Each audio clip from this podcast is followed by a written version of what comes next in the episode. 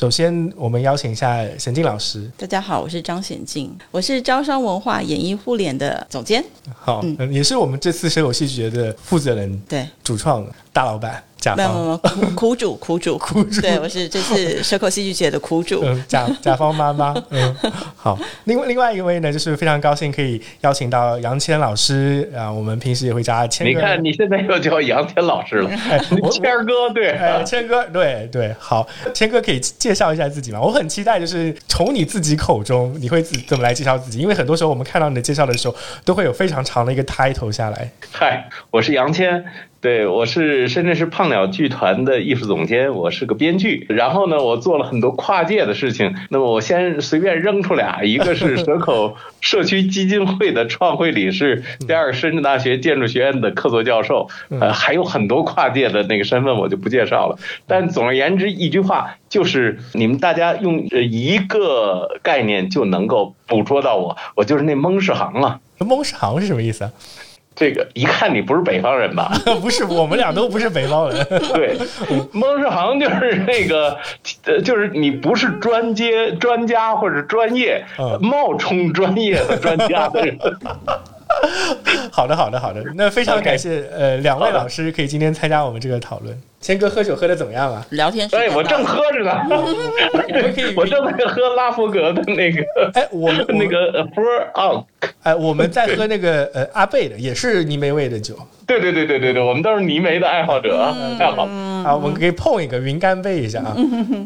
好，特别好。好的，碰一个，碰一个。我这儿也有一个朋友，可以跟他碰一下。哎，听见了吗？听见了，听见了，听见了。好，OK。不是拿另外一个杯子自己碰的吧？好好好，那这个节目我先说一下，就是我们主要是为了呃，接下来呃，因为我这边其实是采访了现在参与到蛇口戏剧节的大多数剧目，所以呢，在所有的节目上线之前，想优优先请评委老师以及我们的主办方，可以对于整个。活动有一个这样子一个算是虚任性的一个讨论，可以帮助到后面的一些听众朋友，或者说是我们的读者朋友，更加了解到就是我们蛇口戏剧节的一些主办的一些背景跟思路。我这边准备了几个问题会问到大家。好，谦哥加油哦！这是啥意思？这是啥意思？我已经在喝酒了，所以我不一定能回答出来。No，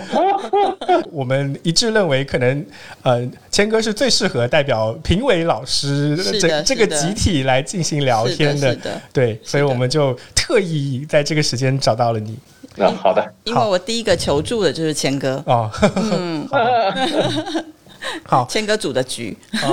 哦，对，所以所以整个起源是什么？因为我这边还特意。翻看了我们蛇口戏剧节过去所有的那个推送，哎，我找到这个起源其实可以追溯到一八年左右，因为我看你们之前有提过，一八年的时候你们当时有做过一个法国团队来做的一个 VR 的演出，对对对对对对。对，嗯，然后后来就是比较重要的一个起点，就是去年我们的蛇口维度啊金哥这场表演，它其实有点类似于是我们一个测试的一个活动，对对对对，其实其实好像真的都有足迹哈，都不是突然出现的。对对，所以其实呃，谦哥作为我们蛇口维度的创作者，哎，可以分享分享当时创作这个剧的一个思路吗？我觉得其实当时的想法跟今天有一个衔接，就是我记得我们跟显静聊起来的时候，是曾经谈过这样的几个观念哈。那么第一个就是说，我们在整个蛇口片区有一些好像。呃，显静，我我我理解是当时是你曾经有一个设想，就是在社呃，就是那个社区艺术节上，对，是有一个什么叫魔幻空间还是什么东西，是吧？对我有点忘了那个名称了，但是我们那时候就想说，我们是要找那个整个蛇口，就是几个选的也是一样选了几个街区，那时候不是片区哦，是选了几个街区，然后我们就想说去找那个犄角旮旯的那种角落，然后把它整理出来，然后可能就是比如说这个角落就是会有一些。装置，然后那个角落会有一些根据那个角落去设计的一些表演，或者这边会有音乐这样样子。然后我就跟杨倩老师讲，然后我们想说我们会做个地图，然后让大家按照这个地图去找到那个犄角旮旯，然后去看到那个演出。然后那时候我就记得杨倩老师就跟我说：“哎，对呀，那这样的话我们可以写个故事，把这些点就全部连在一起，然后用这个故事让他们就是顺着这个故事去找到这些角落，就不是只是一张地图这样子。然后最后就衍生衍生越来越大，越来越大，越来越大，就变成最后的金歌了。对，所以这个其实金歌本身就已经承载了这次社会戏剧节最重要的两个关键词。嗯，一个关键词叫做新空间的探索。嗯，然后另外一个关键词呢，其实是在地文化的一个探索。嗯，对，谦哥其实在这中的重要性啊是比较突出的，因为我看到之前可能对于我们评委老师的介绍里面，您这边是有特意提到过关于蛇口地区的一些在地文化探探索，包括其实某种程度上您也算是在戏剧跟在地化两者之间寻找一个连接点的这样子一个实践者，所以我也想问问，其实除了我们金哥跟蛇口戏剧节之外，你你之前的一些体会或者说是一些想法，关于这两者的关系。其实这个某种意义上讲，是险境曾经有。这样的一个想法，而且我觉得它特别有趣的地方是说，把一些犄角旮旯作为一个平常不被人注意，但是在一个艺术节或者戏剧节的这个过程中，把它等于说点亮，就是让我们重新看到我们好像熟视无睹或者是完全没有注意到的东西。所以这实际上有一点，如果要是我们真从戏剧的角度来说的话，它是一个陌生化的一个过程。但是呢，那个显静也特别谈。谈到一点，其实是一个有点像偶发的一个事情，它不要给人的那个感觉是挺刻意的这样的一个情况。所以呢，我觉得当时一些概念其实是表达了那个显静对于当代戏剧的一些观念或者是一些看法。那么，我觉得这个都是当时的一些种子，然后慢慢的通过，当然通过金歌，然后又最终转化到今天的这个蛇口的戏剧节里边的这个关于新空间的孵化的这样的一个作品的。的基本精神。那么，我觉得我为什么特别希望强调这一层呢？是是说，就是我们今天要做的戏，不是一个经典的这样的一种戏。所谓经典的戏，就是说在空间，在一个就是说剧场空间里，或者是一个准剧场空间里，然后呢，观众和这个戏之间有一个明确的一个分界，就是观演关系是固定的。还有一个就是说，它所有的这个戏实际上是一个文本导向的，或者是叫做叫做剧本专制的这样的一种戏。我想，我们今天在蛇口戏剧节上做的这个孵化，我们其实某种意义上讲，它更像是一个我们。称它叫做后戏剧剧场，当然这个概念 可能可能大耳你不一定特别了解，但是后戏剧剧场这个概念，那个我我觉得你可以去上网搜一下。其实我我觉得我们这次做的所有孵化的作品里边，特别强烈的有这个就是后戏剧剧场的一个美学的一个观念，而。所有的作品其实很大程度上强调的是一个非剧场空间，强调的是观演关系，不是那种传统的就是观众是观众，演员是演员，而是说尽可能的有一个参与性对话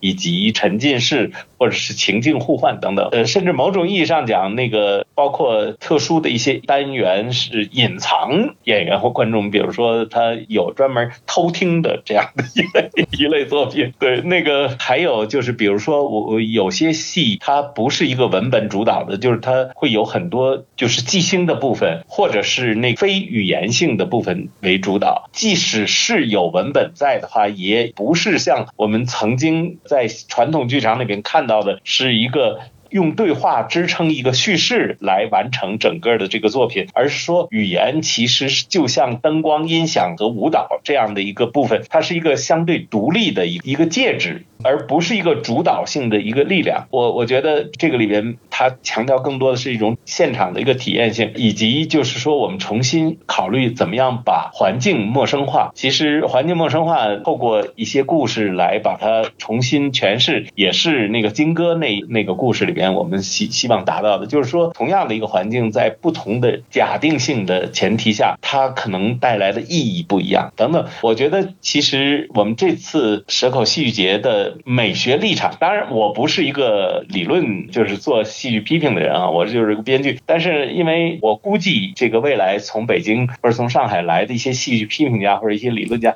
他们可能也会注意到这个蛇口戏剧节在戏剧美学的一个一个先锋性，或者说某种意义上讲，它是一个一个新的一种戏剧语言。这个戏剧语言并非像比较大家流行或者是比较这个熟悉的一类商业戏剧啊，比如像麻花啊什么之类的这样的一类戏，而很可能是有一些陌生感，甚至是某些费解，这都是可能。我我在整个过程中，其实现在目前已经参与到了其中几组他们团队的制作的过程。然后刚才杨谦老师讲到的这些东西，其实有一点，我觉得我内心深处会带着一个问题，在他们的制作过程中，希望在未来的表演中得到一个答案，就是我们在重新，不管说是环境戏剧也好，或者说沉浸式互动戏剧也好，或者刚才杨谦老师提到的叫后剧场时代，或者说后现场的一个戏剧也好，某种程度上都重新构造了观众跟表演者或者说表演团队的一个关系。我今天其实看到了其中一组他的表演，就是可能过去很多人是没有机会那么近距离的看到一场表演或者是演出的，这个的冲击力或者说是那种观众跟故事本身的链接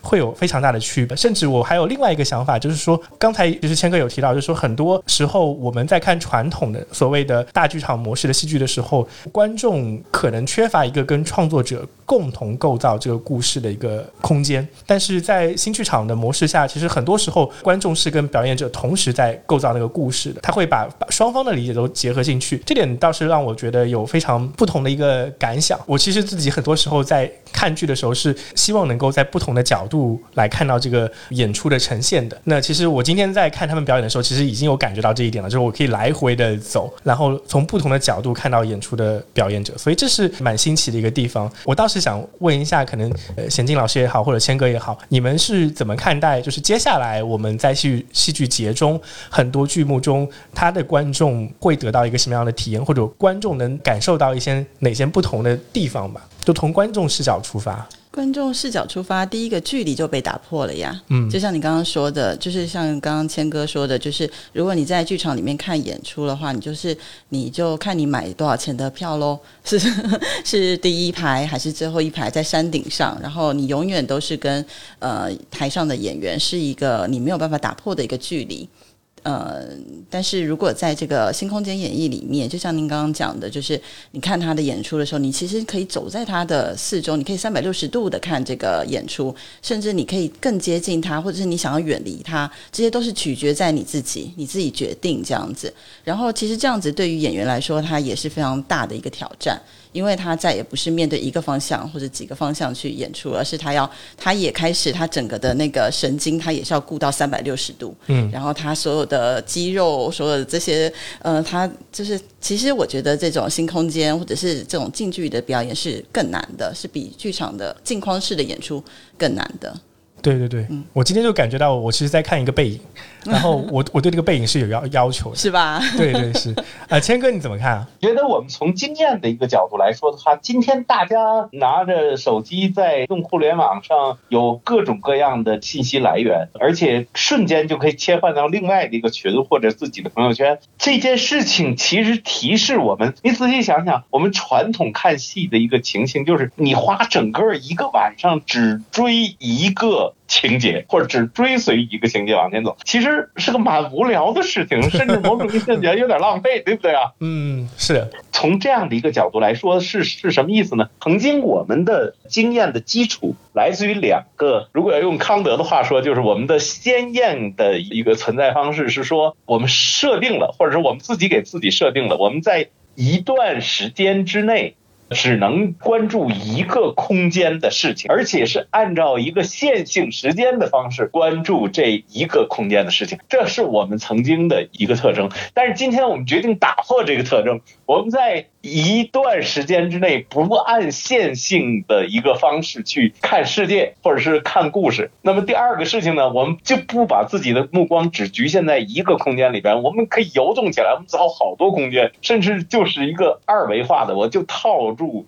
一个画面，然后另一个画面你用你的手机来观看，我我觉得这些都可以。这意思是说什么呢？我们今天已经真的不是在所谓的戏剧。剧场里了，我们是在一个后戏剧剧场，这这是我其实特别想说的这个这个情形，就是说我们不再用线性时间体验世界，我们不再在这个一个角度或者是一个空间范围之内去思考问题或者感受世世界，我觉得这是两个最大的一不同的一个破坏，而且某种意义上讲，我觉得今天我们推出来新空间的孵化的作品，其实也在于此，就是我们不管是现实的还是。历史的，不管是有意识的还是被迫的，这些空间已经脱离开它原来的一个历史语境和它的功能。那么，我们怎么赋予它新功能呢？这个时候其实是对我们的一个感受方式的一种革命，就是我们必须把这些东西都切片，都你也可以说它叫碎片化。但不论怎么样，每一个这个被切片出来的、孤立出来的一个空间，都可能发生一些我们意想不到的一些呃事情。我觉得这恰好是蛇口戏剧节这。次推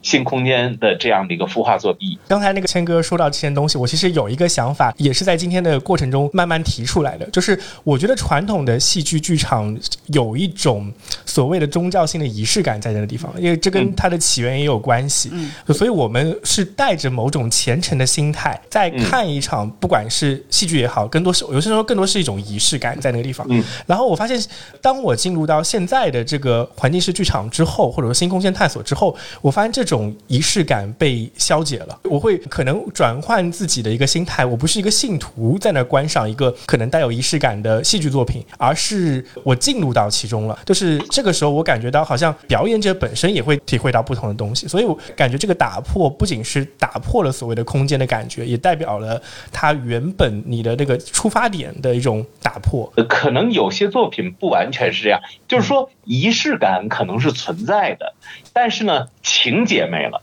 就是说你不用靠情节，最后推一个让你有不管是升华也好啊，净化也好啊那样的一种仪式性的感觉，而有可能就是一个就是一个画面。然后所有的人在那个画面上有一个造型，就可能给你带来仪式感。这个从空间中和从原有的故事中孤立出来的一个拼贴，有可能是一种具有仪式美的这样一个瞬间。这。种情形估计在这次作品里边一定会有，我现在都能都能想象得到，尤其是那个海无尽那个部分的话，呃，还有一些舞蹈作品，他们一定会是这样的一个一个部分。其实我想说的呃意思是说什么呢？就是说很可能这次的作品真不再是我们原有以为的，就是说靠情节推动，而且观众是被动跟随的这样的一个情形，而反过来就是观众可以主动的去捕捉你真正感兴趣的那些。瞬间，这是我觉得这次我们孵化作品的这些艺术可能给大家的一个最直观的一种剧新的剧场美学。谦哥刚才其实分享了呃你对于这次戏剧节作品的一些期待，或者说是呃未来展望在这边。那贤静老师可能对于这次的戏剧节，你有什么样的一个期待，或者说哪个剧目你可能有些会想要推荐给大家，觉得这个体验会给观众带来非常不一样的一个感觉？我的期待，如果要说实话的话，就期待，嗯，这十这十一个节目都可以顺利的演出。作为主办方的压力，对，这是主办方的压力，就是就是这个样子。对，然后如果要特别推荐的话，其实我觉得，呃，每一个项目都有每个项目的特色。如果对我来说的话，如果我换个角度，就是说，如果我是一个观众的话。我其实我会希望我每个都会看得到，都会看到，因为每一个都不一样。然后它发生它的一开始的一个呃想法出发点，然后它利用的空间，然后他想要说的事情，他用的形式都不一样。所以我倒是因为它是一个孵化计划，它是一个新的东西，我倒是很想要每一个都看看，我看看他们到他们到底要搞什么鬼，然后他们到底的心意在哪里，然后他们有没有照他们的想法去实践出来，然后或者是尝试到新的东西，即使他其实真的说实在，即使他最后是嗯不是这么的完美，但是你看到他真的是去尝试，然后他真的去去呃，你看到他的。意企图，你看到他的意向的时候，我觉得那个部部分真的是更重要的，然后对我来说是会更感动的。嗯，因为这样你就会知道他未来一定会有一些新的东西出现。这样，嗯，这个其实跟那个矿叔其实有讲到过，其实这次计划某种程度上是一个视角，可以看到一些艺术家成长的一个过程。对，刚才那个贤静老师提到的这些东西，我会想到一个，就是我真的观察了很多人他们的制作，而且我发现其实很多时候这个真的是很有孵蛋的一个过程啊。因为最早他们提出的方案，我有看过之后，在制作过程中，其实他们遇到了不小的挑战的。嗯，是的，比如说。可能传统的排练，他们需要在。固定的舞台中去排练，但现在很多时候他们的舞台是在一个商铺，那他们排练的时间是比较少的，嗯，所以他们如何克服这些挑战？因为本身上各种场地还有它的灯光的问题、录音的问题，其实诸多问题都会摆在他们面前，所以他们现在是进入到一个完全不同于过去舞台的创作环境中，所以这也这也是我我很期待他们未来能够展现出来的一个克服的一个点，对，所以这是还蛮有意思的一个地方。另外一个就是，其实我真的很想延伸一下，就是蛇口可能真的是非常适合做这样一个新空间探索的地方，因为本身在蛇口拥有了，其实，在深圳最丰富的一个建筑群的一个特征也好，或者说可能历史文化的特征也好，我其实非常特别想提一点，就是比如说我们在价值工厂的他们演出的场地。过去其实是完全是一个玻璃制造厂的空间，它在那个设备退出之后，呃，形成了一定具有后现代意义的一些场景，所以我我也是蛮期待这这方面的一个内容的结合的。因为那个其实两位两位老师都已经在蛇口已经居住过一段时间了，然后你们也看到这里边多非常多的一个故事。虽然刚才谦哥提到说这次更多时候给到大家是一个瞬间，或者说是去情节化的，但本身蛇口已经是充满故。事或者说是有相关历史的一个地方了，所以我倒是想请教一下两位关于蛇口历史的，或者者说你们怎么看在蛇口的故事中去激发出来一些可以让观众留下印象的东西这一点上，因为有有一点我我还蛮想提的，就是有一些创作团队过去并不是在蛇口的，但是他们来了蛇口之后，跟我们感受到了同样蛇口在故事方面散发出来的魅力。我觉得是这样，这个。其实我们得放大观点看这件事，这点其实显静他们做的挺好的。他们从一开始做呃蛇口的艺术活动的时候，其实我觉得他在那个审美的趣味上，或者说是审美的个多元性上就比较下功夫。包括静山剧场的这些作品里边，有比较高格调的那个作品，或者说甚至某种意义讲是曲高而和寡的，但是也有比较贴近普通民众的这样的一些，你比如说，就是他们会做在蛇口在地请些乐队啊，什么来做一些更民谣类的或者是什么之类这样一类东西。那么显定他们一开始在考虑怎么样让。艺术的多元性得到体现，但是我我觉得这次从新空间这样的一个角度入手的话，我觉得其实他他们是把这个蛇口的这个多元的这个面儿拓广了。拓广的意思，我觉得其实是给历史一个就是今天的一个特殊的关照。我为什么这么看这件事呢？表面上看，那个似乎用的还是，因为它毕竟是招商的这个。范围的空间应该说是跟蛇口工业区和招商局做这个所谓的新蛇口有关系。但是我们来的其他的团队来演出的时候，他们把一些其他的叙事带进来了。你比如说，他们会了解蛇口的那些渔村，呃，蛇口的这些老的原住民的故事。你知道，这个蛇口的渔业的部分的话，是他们是有一个疍家的这个传统的一个背景。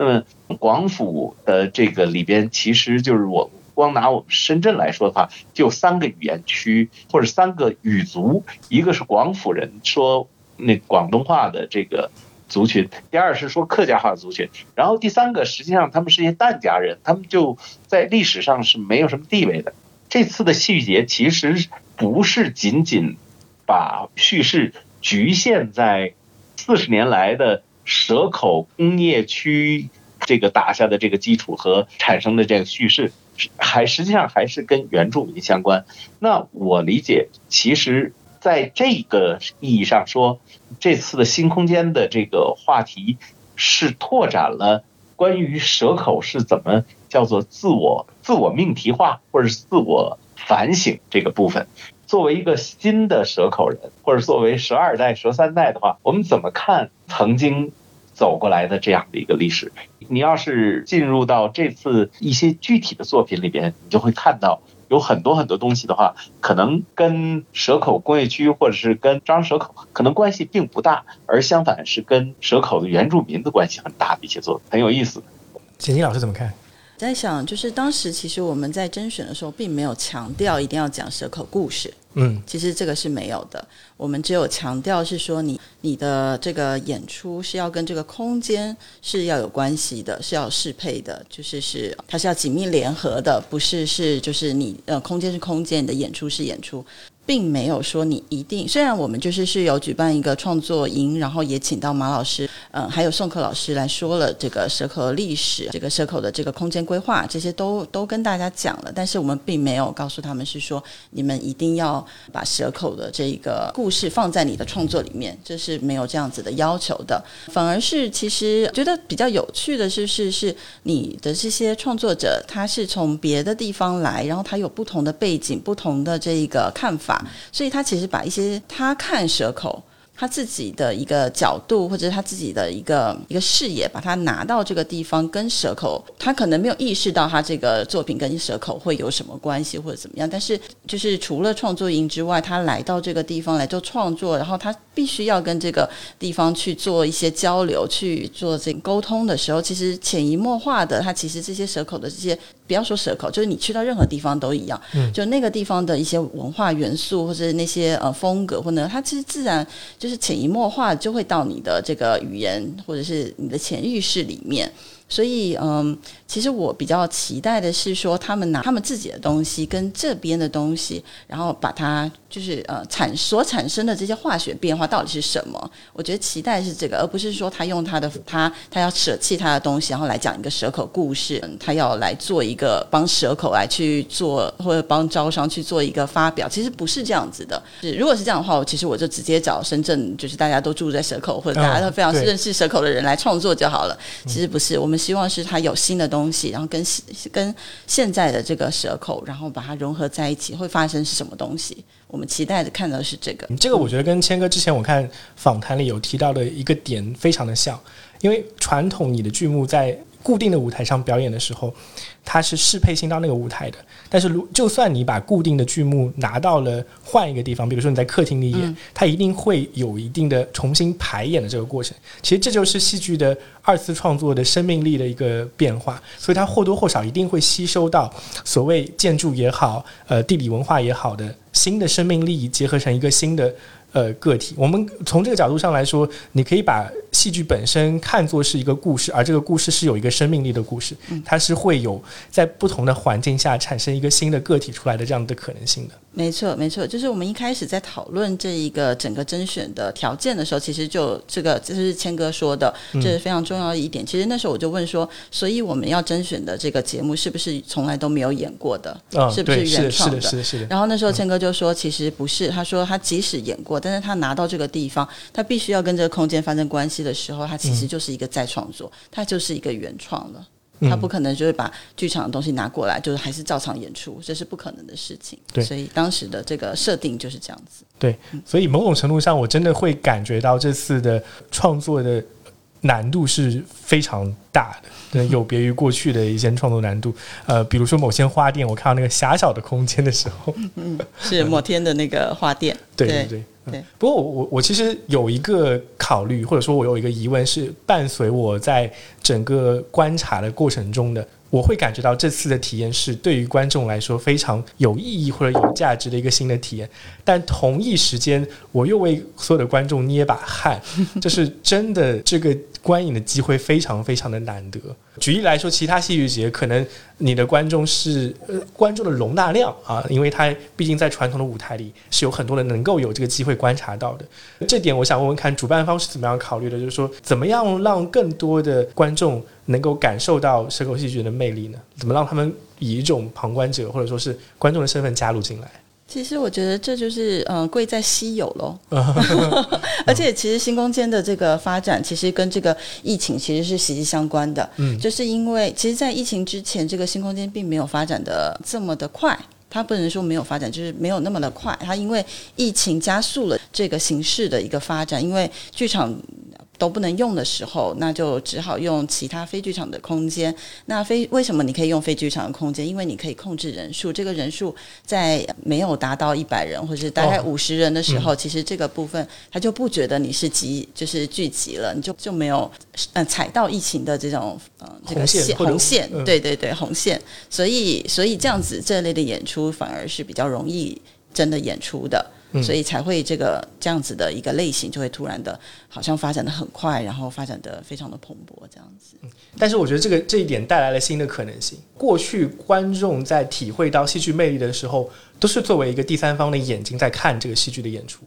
但是我最近有一个经验，就是我为了其实呃看到一些剧，我去成为了一个志愿者或者是演员，就成为了参与者本身，带来的体验非常的不一样。甚至我在采访某些剧组的时候，我有听到一些非常有意思的想法，就是说，其实戏剧对于他们而言，某种程度上除了表现之外，还有一些疗愈的作用也好，或者说重新可以带给他们。认识自己的过程也好，这是一个可能我们作为观众难以体验到的一个经验。所以我觉得，呃，与其说我们要去成为蛇口戏剧的观众，倒不是说这也是一个非常好的机会，可以成为蛇口戏剧的一个参与者。你可以成为志愿者，也可以成为演员，去体会一下到底戏剧是怎么样改变每个人的一个生活。所以这点上，我是觉得谦哥可能会比较有发言权啊，因为你的角色也非常的多元，不仅是呃现在我们所熟知的编剧的。身份也好，过去你也曾为呃有过导演的身份，甚至有过演员的体验，所以我也蛮想呃请你来分享一下，就是戏剧带给个人的变化，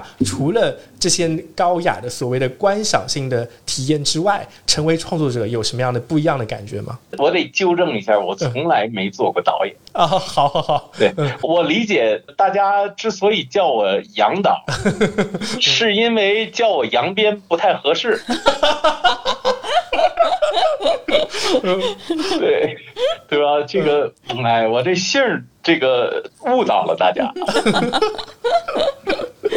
嗯，我愿意回答你现在这个问题，而且我觉得这个问题可能跟你上边那个也有一点点关系。刚才显静讲了就是外挂的原因啊，呃，但是我我觉得那是一方面的考虑啊，但是我觉得其实利用。非剧场空间有一个最大的不不同的地方，是说一个空间如果是剧场空间，它其实已经规约了，或者是下意识的观众们接受了一种行为规则。对，有了一定的行为规则之后，事情就变得比较好控制，甚至某种意义上讲呢。就是说，大家用一个约定或者是礼貌来执行这个社会过程就完了。但是，非剧场空间其实对所有的人都是个挑战。我我甚至认为，对于观众的挑战，也许比这个演员和导演的挑战更大。呃，因为这个，如果极端一点，我非常看好有有一个偷听理发店的这这个戏的，是我我我觉得它是一个好的。一个例子来阐述这件事是什么呢？就是说，如果我们没有办法确定一件事情是在演戏，也就是换句话说是所谓的模拟性的，或者就叫做假的。还是真实发生的。那么，如果是这样的话，其实对我们每一个人提出的一个新的问题，就是我们需要反思：我们以前依据什么来确定自己一个合适的行为规则？所以，因此我才说，在你刚才提的那个问题是，就是如果是真人行为。这样的一个关系，那是不是在现在的这个非剧场空间或者一个新的呃新空间的孵化的作品里边，它跟我们每一个人的这种行为其实变得更直接呢？甚至某种意义上讲，这个我们把一个行为抽象出来说的话，那么是不是正在不管是有意的还是被迫的，是在进行一种实验？就是我们在一个空间里边，我们到底哪样的一种行为才算是合适？我是作为演员的行为合适呢，还是作为观众的行为合适呢？或者干脆我作为一个自由的第三人的这样的一个行为合适？这些问题其实倒是我觉得在这次作品里边给我们最大的一个不叫挑战，而是说是给我们的一个启发。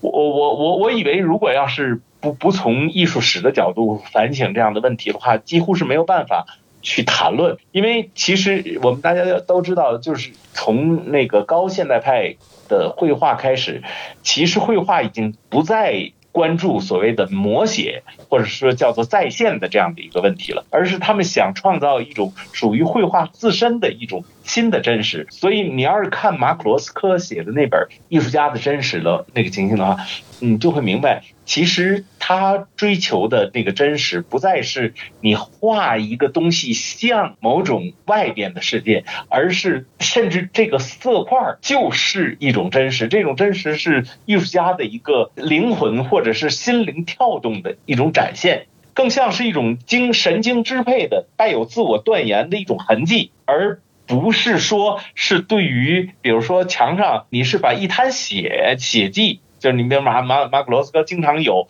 红色的或者什么黄色的，那个一是一滩血迹呢，还是一个新粉刷出来墙呢？就是说这样的一种具体性的和真实性的这样的一个痕迹。所以这两者如果要是在审美经验上被提出来，就是换句话说，我们现在必须对我们的。感官进行反思性的一种审美或者欣赏的话，那我觉得这次的细节的妙处，恰好是对我们行为的合适性、恰当性的那样的一种规训的历史进行一种反思性的。赏析方式，或者说赏析过程，我说的可能稍微有点抽象或者玄，有点玄学了哈。但是我其实想说的就是，这次的新空间的有一些作品，其实是蛮挑战观众们的一些所谓习惯或者舒适区的。比如说，还有一个那个一个戏，就是要伴随着你不断喝酒。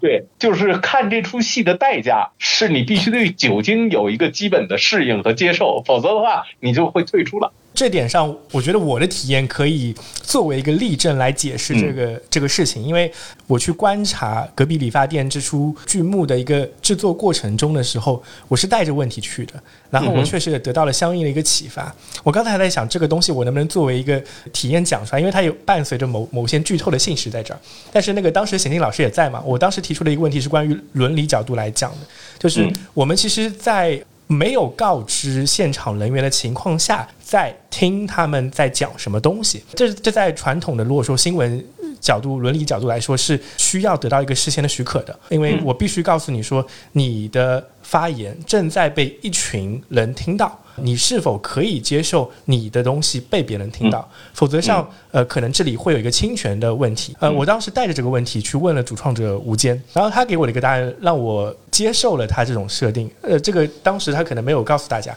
但后来我去再问他这个问题的时候，他的答案让我非常的有启发性，或者有有一个所谓的一个新的角度去理解这件事情。就是其实，呃，那个理发店本身就是一个公共空间，他们里面人在讲话的时候。边上的理发师，或者说边上的被理发的那位顾客，如果他们有注意到的话，其实是能听到边上人在讲什么事事情，甚至他们还有一定的程度可能会加入到这个谈话的过程中去。那这种程度上来说，它其实已经在发生在公共空间的一个讨论了。而我的问题是说，当公共空间的讨论被第三方的人以你不知道的情况下了解到，就是所谓的一种偷听的感觉的话，你是否会有？伦理上的考量，如果说没有人这么讲的话，你你大概率不会有这个考量的。就像今天我们在使用手机，那你在手机里使用的各种信息，它某种程度上是有一定的所谓的。某只眼睛在看着这件事情发生的，那尚且你不会有此方面的顾虑的话，那我们在做这件事情上，是否你可以放松对你原有的规则或者说伦理的顾虑呢？所以当时我在得到这个答案的时候，其实是拍手称赞这样子一个形式的挑战的。所以我觉得这也是所谓的新空间带给我们一个不同维度的思考的一个角度吧。对，就是我们有些时候必须得把一些安全性置于一个被质疑的基础上，有些问题才能暴露出来。对，是的，是的，在剧场里边真的是非常安全。是的，是的。嗯，剧场里他会提供一个那种安全感也好，或者说仪式感也好，呃，是让大家能够觉得，甚至很多时候我们会说，哎，你不可以拍照啊，不可以拍视频，这也是一种默认的一种规则，他会规劝你去循规蹈矩的去加入其中，这也是就是放，我觉得放放弃了某种观众的权利。嗯，是这样。所以贤静老师对于这个放弃了权利吗？某种程度上是，其实得到了权利吧，因为他得到了，他可以。他可以表达的，或者是他可以，嗯，说不好的，或者是他可以反映的一些权益。要不然的话，坐在那个剧场，通常都会说禁止、禁止喧哗、禁止说话、禁止、禁禁止交头接耳、禁止什么什么都禁止，就让你乖乖的听看着我台上演出，你就接受它就行了。拍最后拍手这样子。对对对，我这次在那个另外一个剧目里面木偶剧的时候，我当时就体会到了两种不同观众的感受。因为操偶师其实当时在控制提线木偶，那提线木偶对于它的操作空间是有非常大的要求的。然后我作为一个传统观众者，就特别害怕说木偶师在操作的过程中被打断，但他现场又有一群小孩子，嗯，然后小孩子手上又拿着那个荧光棒，嗯，他们非常乐意。跟那个我们的操偶是形成一种交互，所以他就拿着荧光棒，不断的去挑战原本竞技的一个操偶师的他的控制的空间。嗯，我作为我我这个观众就特别的害怕，但是那些那些小朋友的观众又乐在其中。对，这是一个蛮有趣的观察。后来我就问那个貌似镇定的操偶师，在那个过程中，他是否有一些害怕或者说担心的感觉？当时真的很淡定在进行表演，但事后我去找他的时候，他真的好害怕，就是说 特别担心，呃，其中有一些呃行为导致他的演出中断。这是我觉得蛮有趣的，至少是一个思考吧。这是我觉得可能这次刚可以回应到。谦哥说到的那一点，就是其实我们对于观众的这个要求也是蛮高的。嗯嗯，观众可能要改变他的一些关系的这种思路。对于过去来说的话，嗯，这个问题其实是跟你刚才最早提出来的那个一个问题关系特别密切，就是你谈的，就是那个偷听的问题，你直接去问了伦理问题。我们通常都说真善美，那么。其实我们希望的是一种和谐的效果，就是举个例子讲，我们的戏要和这个善融合。像你刚才的那个问题的话，你为什么会有一个疑问，甚至某种意义上讲是一种担忧呢？你是怕人们把戏剧和那个善冲突起来？那么刚才的这个问题的话，可能实际上涉及到的是那样的一个问题：我们有没有可能为了我们？孩子们的一个认知的上的一个帮助，就是对他们认知上的一个推动。我们要牺牲，甚至某种意义上讲，我们要凸显戏剧和美的冲突，而不是和谐。同样还有那个问题，就是说真怎么表现？我们是用一个模仿的或者是在线的方式来表达舞台上的真呢，还是让一个那个没有经验的演员进入一个真实的一个戏剧过程里，然后来体现一个真人的一个？当下行为所透露出来的一种可以被观赏的这样一个故事，或者是一个瞬间呢？这些问题，我觉得都是特别有趣的问题。就是换句话说，我觉得今天已经，如果真的把戏剧或者叫做这个真善美和的一个和谐观放在今天的戏剧上，就是不合适的，或者某种意义上讲是自欺欺人的。至少我觉得这这个价值观，至少这个真善美这把尺子，这个度量的体系，可以在今天受到一定的挑战。我们可以有一个机会去重新思考这件事情是否在现代的环境中合适。嗯，对，所所以我觉得一切都开始有。就是说，问题化或者是具有问题意识，我觉得其实是蛮某种意义上讲，是这次什么新空间孵化作品给我们的最大的一个启发，就是地基松动了。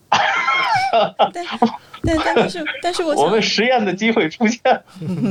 对，但是我想说，其实我想厘清一下啊，就是说，并不并不是说演出或者是这种表演艺术是。呃，不应该说那个真善美。其实我我一定要说，其实我觉得是现在主流是说真善美，但是我觉得是是不是可以尝试别的东西？就是这这些东西都是要同时出现的。我觉得，嗯，艺术它就需要多元化。现在可能就真善美是一个主流，那其他的可能都基本上都没有出现，或者是非常非常示威。那我觉得是至少是让人有一个这个机会，然后去可以讨论一些这样子的问题。我觉得这样子这个事情是很重要的。我同意这个娴静的这个意思。我觉得那个那个哪吒那个木偶的这个戏，也实际上给我们挺大的一个启发。就是说，如果我们希望我们侧重的是孩子们对于世界认知的一种逻辑的揭示，或者说一种他们认知习惯上的一些提醒，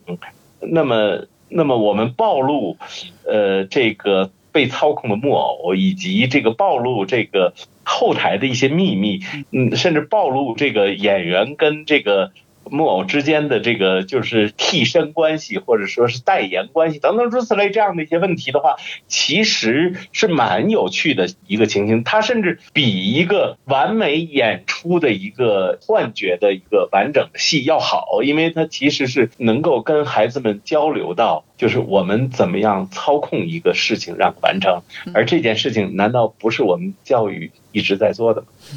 嗯，对对对，我刚才就会有有种感觉，就是说，其实我们在带出戏剧除了本身的表演以及它是一种真善美的展示之外的其他属性，你不管说是教育认识的属性，还是对对对对对，没错，是是这个意思，思考或者带来启发的属性也好，对，嗯，它有点回归到可能。我我我甚至在想一个问题，就是最初的戏剧是什么样的这样的一个问题？就是至少我们了解到的很多戏剧的起源，它有一些，比如像在那个呃剧场里发生的啊，像希腊式的那像那样的对呃希腊式的悲悲剧也好，或者说是它那样子的空间也好，它是呃在那样子一个地方发生的。但今天我其实，在金山剧场出来的时候，我就在想一个问题，呃，是不是有些剧有些剧目或者说有些表演是可以在楼梯里发生的，是在你可以在周围里发生的？它是否是最早戏剧那些创作者就会去使用的一个地方呢？就我从来都不觉得只有今天我们才想到用新空间来去进行表演，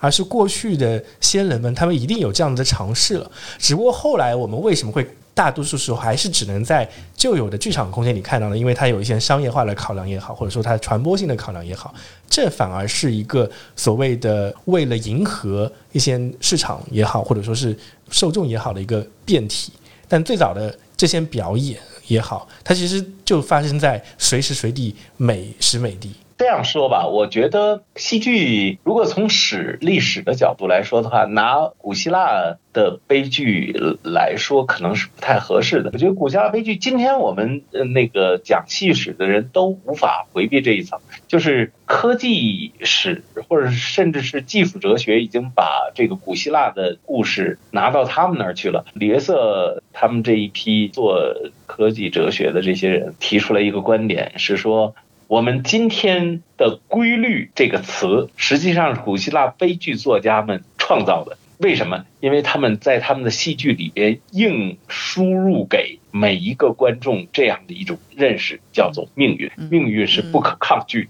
的，对，就像规律是不可抗拒的这样的一个概念一样，对。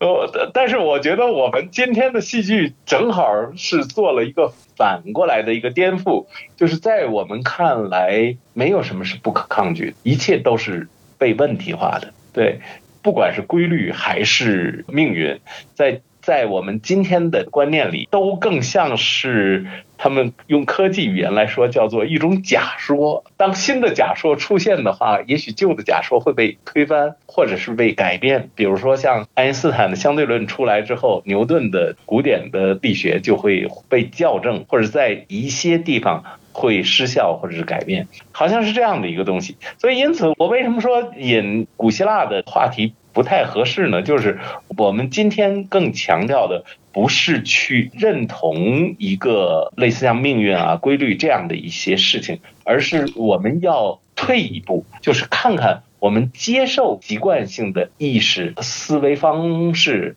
甚至某种情感的常规到底是为什么和怎么回事。我觉得今天的剧场其实带给我们的是这样的一些。力量。我脑子里就蹦出来三个字：撕剧本啊！我们要把剧本给撕了。说得好，还不如撕剧本作家。对，是剧本作家。哎，就是忘记掉那些规训的东西，嗯，或者说，倒也不是说我们是在呃非常激进的挑战一个传统，而是说，嗯。这种方式能够带给你一些新的思考的空间，去找到问题。很多时候，找到问题本身比解答更重要。嗯，对，嗯，那其实我们今天的这个讨论也基本上到了一个尾声了。刚才不管是贤静老师的一些角度，还有谦哥非常多的一些思考，都会让我对于这次的蛇口戏剧节有非常多的一个不同的期待。我也我也会觉得，可能听众朋友们在听完这期节目之后，会有一些新的想法。刚好，其实昨天我们发布了我们九月二十八号，我们有关于整个戏剧节的一个官方的一个宣布。那整体上，这次戏剧节会在差不多在十月底的时候，陆陆续续在我们的蛇口戏剧节的官方小程序，对不对？呃，会上架上来，给大家去争取到这样的一个位置。然后我也非常非常推荐大家，就是某些剧组，它目前还有一些志愿者跟演员的报名的机会。呃，刚才我有提到，其实是说，不管是作为观众还是作为一个参与者，都是一个非常棒的感受到戏剧魅力的这样子一个体验。那这样的话，我可以稍微提一下，就是其实这次的戏剧节不是，就是刚刚我们所说的，就是孵化的演出。那其实我们还有一个呃，还有延伸的活动，然后其中一个就包括了这个独剧工作坊，嗯，就是你刚刚说的，就是你都做过了这个嗯旁观者，然后做嗯、你做过观众，然后你做过这个志愿者，但是演员的部分我不知道嗯那个你尝试了没？如果没有的话，就是可以去可以来报名这个独居工作坊。嗯嗯，对，都是很棒的一个机会。对，就是呃，从不同的角度来认识戏剧。嗯嗯，是的，是的，嗯。谦哥的话，如果诶，请你打个广告，呃，吸引到我们更多听众能够参与进来的这样子一个机会的话，来，请你那个发表一下自己的一些，我觉得这一次的蛇口。呃，新空间孵化出来的这个戏剧的体验，不管是用什么方，不管以什么方式，不管是志愿者的方式，不管是观众的方式，还是不管是那个就是说素人演员的方式，大家只要是参与的话，你一定要带着一个这样的一个心，就是把自己从习惯的舒适区里面拉出来。没错，迎接一个新的挑战。嗯，是的，而且我觉得这件事情在后疫情时代变得非常重要，因为以前时时代的那个我们认为一切理所当然的事物都已经